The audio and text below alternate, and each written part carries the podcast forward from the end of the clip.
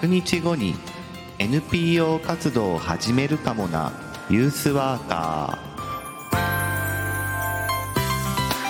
ー。おはようございます。2月23日木曜日。朝7時名古屋からお届けしています。ユースワーカー社会教育士の白川陽一白さんです。若者の成長や社会参画福祉働くことなどの日常生活全般に関わりながら居場所づくりや地域づくりなどをしたり若者のコミュニティや意思決定を支え彼らが社会の一員になっていく手助けをする仕事をしたりしています、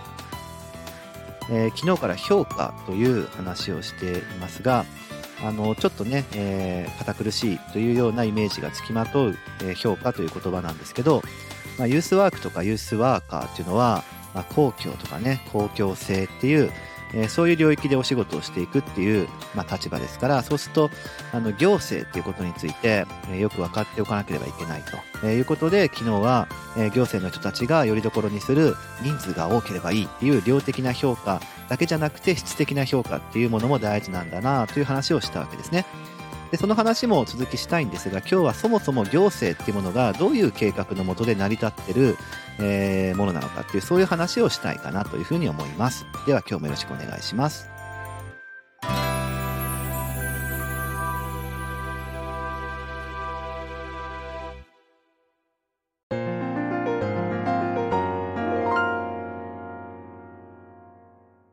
えー、行政計画の話ですね。で、まあ、行政計画って何かというと、あの、そもそも行政っていうのは計画的な組織なのですよ。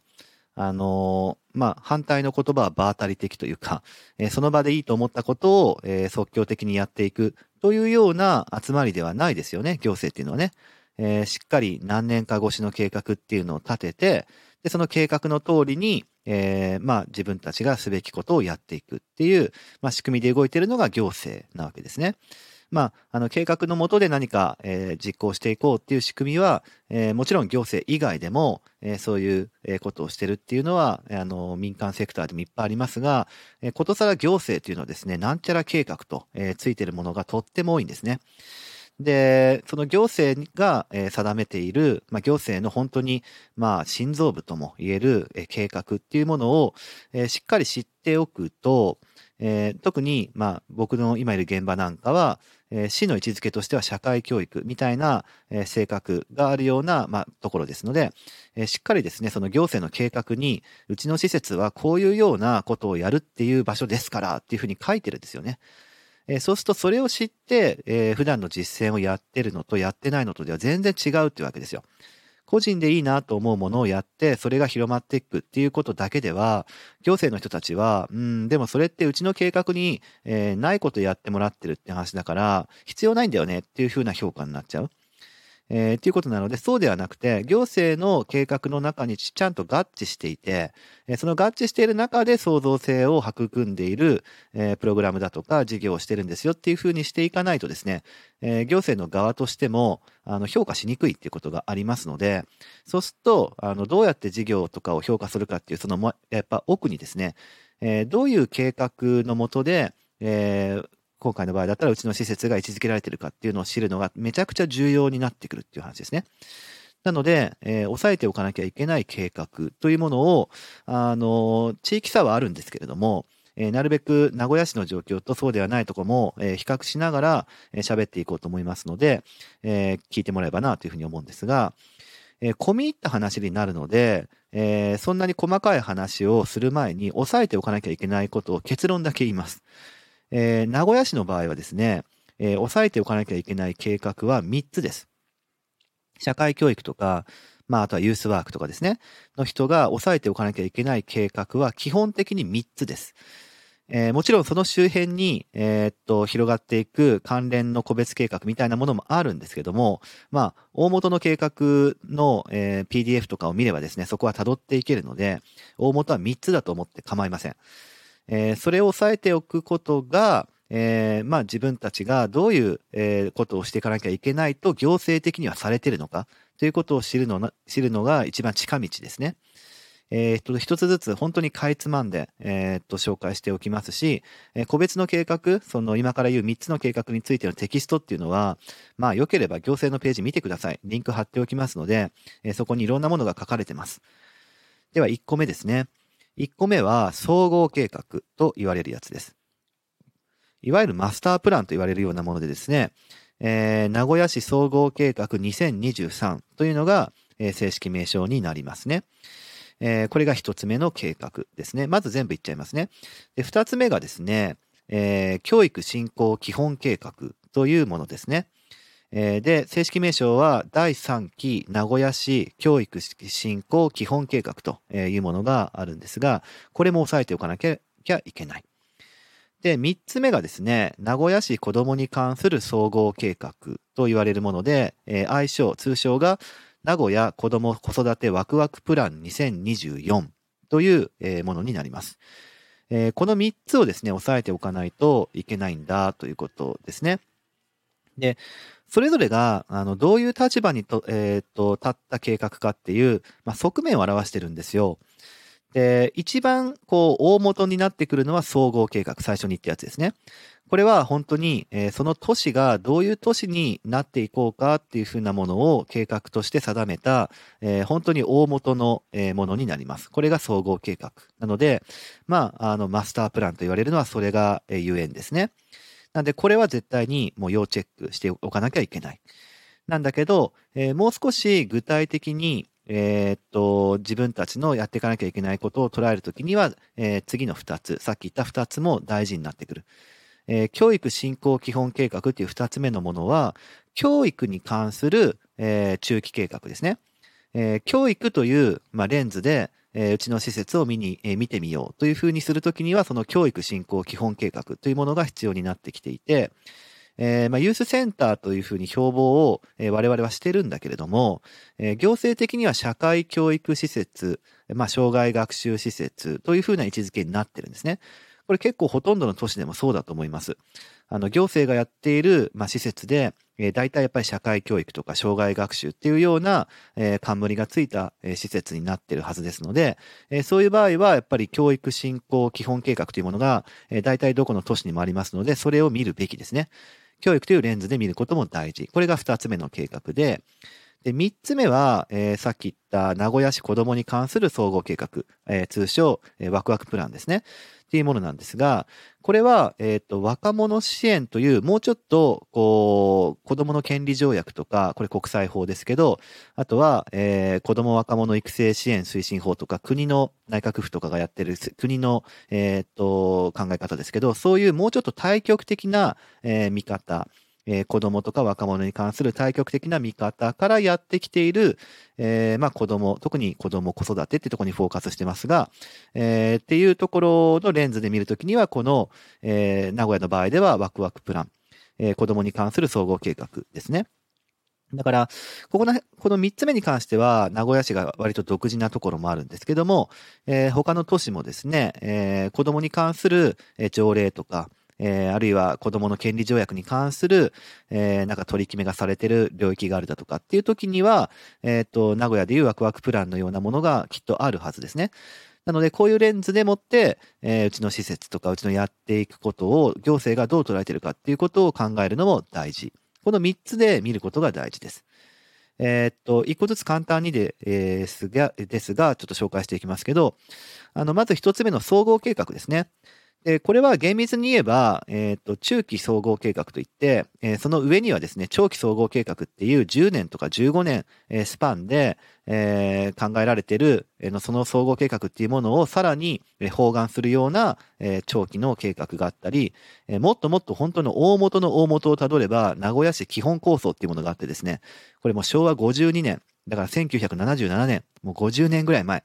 に、えー、名古屋市とはこういう街にしていきたいのであるというふうに、えー、ぶち上げているのが基本構想なんだけど、そういうものからまあやってきてるんですよ。やってきてるんだけど、まあ、えっ、ー、と、そこはちょっと省いてですね、総合計画というものは、えー、名古屋市という街が、えー、2023っていうふうについているので、2023年っていうところに向かって、えー、2019年からのこれ計画なんですけども、えー、こういう街になっていきたいと思うぜというふうに書いているのが総合計画なので、えー、本当に街のいろんな、えー、場面において、えー、隅々までこう体系化されていた、えー、いる計画っていうふうになりますね。で、なので実際に、えっ、と、名古屋市というのはこういう5つの都市像がありますみたいに書いてたりとか、えー、こういう市民サービスを推進していきますというような、えー、総合計画の中でももう大きな、え、ところをまずボンボンボンっていうふうに示して、えその下に45の施策っていうものがぶら下がっているっていうそういう構成になってるんですね。で、うちの施設はその中で、えー、安心して子育てができ、子供や若者が豊かに育つ街に名古屋はなっていきたいよねっていう都市像2っていうのがあるんですけど、その中に、えー、紐付けられてます。えー、施策15ってとこなんですけど、若い世代が学び育ち、活躍できる街を作りますと。えー、だから若い世代が、えー、生き生きとしてそこの、えー、若者が核になって街を作る、街づくりをしますというところに書かれてるんですけど、実際はですね、そこからさらに2つに分かれていて、えー、街づくりというところには、で、どういう若者が書かれてるかというと、まあ、大学とか大学生っていうものがメインですね。だから名古屋が言っている若い世代っていうのは、えー、まずは一番中核になるのは大学生だっていうことが、これ特徴だというふうに言えると思います。で、我々の施設は実はそっち側の方ではなくて、もう一つの、えー、若者の社会的自立の支援って書いてるんですけど、自立の支援をするためにうちの施設があるんだというふうな位置づけの方になってます。で、具体的には何するのって書いてるんですが、社会参画支援って書いていて、社会活動に参画したり、意見を発表したりする活動、これを支援しなさいと。あとは、ああとはもう一個あるんですけど、まあ、その社会活動参画、えー、意見発表というところにあるんですが、あの、一番下の今言ったところだけ取り出すと、ああ、そうかそうかっていうふうに思うんですけど、何のためにっていうことを考えると、なんか若い世代が街を作るためにっていうところに紐付けられていたりとか、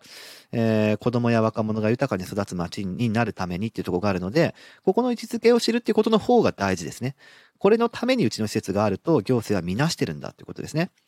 あとは同じ水準でどういうものが同時並行的に語られているのかっていうものを見るのも総合計画を読むときに非常に大事で、うちの施設の場合だと並列的に書かれているのは就労支援と自立支援なんですよ。だから、どっちかというと、こう、働く人を育てる、支援するっていうことと、あとは福祉的なニーズに応えていくっていうかね、そういうものと並列で、うちの施設の社会参画推進っていうのを書かれてるんですね。えー、の、就労支援とか自立支援は、あの、別のセクターがやるってことになってますよ。なってるんだけど、あの、我々の社会参画推進っていうものは、それと、え、似たものグループに位置づけられてるっていうことですね。だから行政はそういうふうに捉えてるということですね。いいとか悪いじゃなくてね。えー、いうふうに一つ目の、えー、読むべき総合計画っていうものでは、こう書かれてるっていう話ですね。えー、二つ目の教育振興基本計画ってやつですが、えー、これは教育、えー、っていうレンズで名古屋市の計画を、えー、と見たときに必要になってくる計画ですね。で、第3期と、えー、書いてあるので、第1期、第2期、第3期とあるんですが、えー、第3期は、えー、令和元年、だから2019年、えー、から、えー、っと、2023年度ですから、来年、えー、来年3月かなまでの計画というふうになっていて、これもですね、上位概念があって5つの基本的方向と、さっきは都市像っていう上位概念だったんですけど、総合計画は、教育振興基本計画だと基本的方向っていう上位概念の項目名なんですね。計画によって上位概念の名前が違うんですね。めんどくさいですね。教育振興振興基本計画は5つの基本的方向っていうものがまずぶち上げられていて、で、その下に18の施策っていうのがある。で、我々の施設はどこに位置づけられているかっていうと、そのうちの16番目、生涯を通じて学び、社会で活躍し続けられるよう支援しますと。生涯、だから生涯学習みたいなところに、えー、位置づけられてるんですね。で、その、えー、施策、ね、施策16っていうものにさらにぶら下がって事業群1、2、3ってまああるんですけど、まあ簡単に言うと、うちの施設は、生涯学習機会の充実を図るというところに位置づけられていて、だからまあ完全にですね、障害学習施設なんだというふうに教育のレンズで見たときには位置づけられてるってことがここでわかります。で、書かれてることはというふうに一番下の水準のとこを読むとさっきの総合計画と結構似てるんですよね。えー、青少年の社会参画推進。また社会参画って言葉が出てるから、えー、一番最後に出てくる表現としては似てるんですよ。似てるんだけど、同じ水準の違うところの、えー、施策を見ると、えー、障害学習に関するものが多いんですね。だから教育というレンズで見たときには、やっぱりうちの施設は、障害学習の、えー、まあ、ための、えっ、と、機会を図るための施設っていうことになるわけですね。えー、こういうふうなものが計画というものを読み込む、え、中で分かってくるって話です。えっ、と、何度も言いますが、いいとか悪いじゃないですよ。そういうものを、え、読むときに、ああ、障害学習という役割というものも、えー、市としては、え、想定している、期待している、えー、あるいはそういう歴史を持っている、え、というふうに読むことができるっていう話ですね。これが二つ目の計画の話。で、最後の三つ目ですが、名古屋市子どもに関する総合計画、えー、通称名古屋子ども子育てワクワクプラン2024。2024って書いてるので、えー、これもやはり来年の3月までの計画ですね。令和5年度、えー、つまり来年の3月まで。令和2年、から始まった、計画ですが、えー、っと、ワクワクプランもですね、上位概念があって20の施策っていう風なものがあるんですが、そこの下にぶら下がってるっていうものがありますね。で、このワクワクプランによれば我々の施設は施策の5、多様な交流と体験の支援という風なものがあって、活動交流の場や情報を提供しますとか、あとは青少年の育成を図るプログラムに基づいた事業を行い、自立の支援や社会参加参画活動を促す取り組みを実施する。やっぱり参画という言葉が出てきてますから、まあさっきの二つの計画と似てるっちゃ似てるんですが、えー、活動、交流の場や情報を提供すると。えー、だから、ここのこう施策後っていうふうな位置づけがですね、えー、ちょっと他の二つの計画と違うのは、えー、ワクワクプランの中にもちゃんと書いてるんですけど、狙うところはですね、子供たちが地域の中で異なる年齢の子供と遊ぶことを通して、主体性や社会性を身につけていくことができるよう、豊かな遊びや交流の機会を提供しますって書いてるんですね。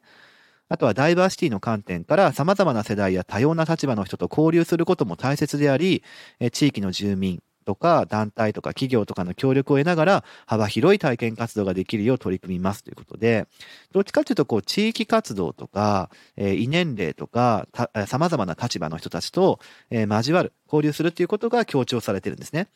結構この辺まで行くと、えー、っと、一つ目だと街づくりのために総合計画ではそう書かれていて、二つ目は障害学習の機会の拡充のためにっていうふうに言ってるのと全然違って、ワクワクプランだと、えー、もう少し地域の中の施設っていうところが強調されてるから、まあ割とユースワークっぽい、えー、側面を語ってくれてるのかもしれないなと個人的には思ってますね。えー、実際、えー、同じ水準の他の授業を見てみると、児童館とか子供会とか、あとは放課後学級ね、えー、名古屋市だとトワイライトスクールっていうんですけど、そういうものとかと一緒に語られたりしてるんですね。ってことを考えると、ワクワクプランっていうものは、えー、また二つの、えー、先の二つの計画とは違う側面が見えてくるっていうのがあって、えー、この三つの計画でもって、えー、見ていかなきゃいけないなというのが、まあ、結論ですね。えー、他の都市も、えー、この三つになっていくと思います。で、最後に、その3つっていうところで計画を見ていかなきゃいけないっていうのは変わらないんだけれども、その背景にですね、えー、押さえておかなきゃいけない法律っていうのがあるわけですよ。で、一番有名なのは、えー、一番有名なのは内閣府、えー、のですね、えー、っと、子供若者育成支援推進法だったかな？っていう法律ですね。で、まあ、良ければそれはそれで調べてもらいたいんだけど、内閣府は内閣府で国レベルで、えー、子供若者に対する、えー、こういうこう支援をしていきましょうっていう、えー、ものを決めた、えー、内閣府の場合は計画って言わないんだけど、対抗って言うんですけど、大きな、えー、網かな？綱かな？大きな綱か。で、対抗って読むんですけど、えー、子供若者育成支援推進対抗というふうに、まあ、通称小若対抗というふうに言ったりしますけど、えー、いうものを、えっ、ー、と、令和3年、まあ、2021年ですね、えー、に、まあ、あの、改正版のやつですね、あの、2016年、平成28年にも同じ名前の対抗ができてるんですけど、それを、えー、まあ、改定して、えー、っと、2021年4月から、まあ、子供、若者育成支援、えー、推進対抗っていうのができたんですけど、あの、これを内閣府が作っています。これは国レベルなのでかなり影響力があって、で、実際、えっ、と、3つ押さえとけばいいですよって言った最初の計画のうち、最後の、えっ、と、ワクワクプランですね。えー、に、名古屋市は、この、えー、こと、小若対抗っていうものはかなり、えっ、と、それを踏まえなきゃいけないっていうふうにしています。だから、国レベルの何かしなきゃいけないよっていうものを引き受ける器として、え、総合計画とか、えは町の話ですから、やっぱ引き受けにくいっていうところがあるので、違うところで引き受けなきゃいけないとか、えーそういう事情があるので、えー名古屋市の場合はワクワクプランで引き受けてるっていうことがあるから、まず、えっ、と、子供若者育成支援推進法っていうものは、え国の大きな、えー子供若者に関する、えーと法律ということで絶対に抑えておかなきゃいけないものになっていきますよね。あとは、今年の、えっ、と、4月からですね、子ども家庭庁っていうものが、えできることになっていますね。で、子ども家庭庁ができるにあたって、新しく子ども基本法と、え言われるものが、え今年の、えーと4月から、え施行されるようになるんですけども、えっ、と、これもかなり大事な法律になってくるはずです。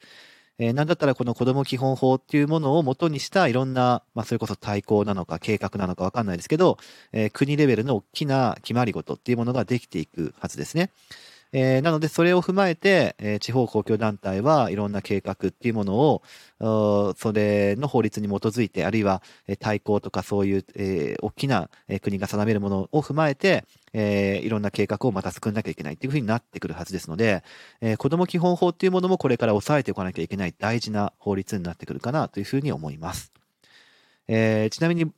今日の話した話はですね、えー僕全部独学ですからね、えー誰かに習ったとか教科書で見たとかではなくて、えー自分で学びましたんで、えー皆さんもできますからね、えー自分の仕事をやりやすくするために、あの自分がどういうフィールドに立っているのかっていうことを知ったり、えー僕の場合であれば公共とか公共性というものに、えーとよりよく知っていくために行政のことを知らなきゃいけないってことがあったんで、えー自分が今回勉強したことをですね、えー共有をしました。えーっと、今日はですね、えーとにもかくにも行政計画は知っておかなければいけないんじゃないかということでお話をしました。はい、えーそれではですね、明日もまた聞いてください。えー今日もありがとうございました。このラジオは音声配信プラットフォームスタンド .fm からお届けしています。Apple Podcast、Spotify、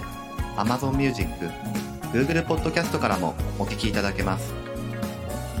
番組へのお便りはスタンド .fm のレターからお送りください。文章などのコンテンツを配信するメディアプラットフォームノートでも記事を書いています。明日もどうぞ聞いてくださいね。しらさんでした。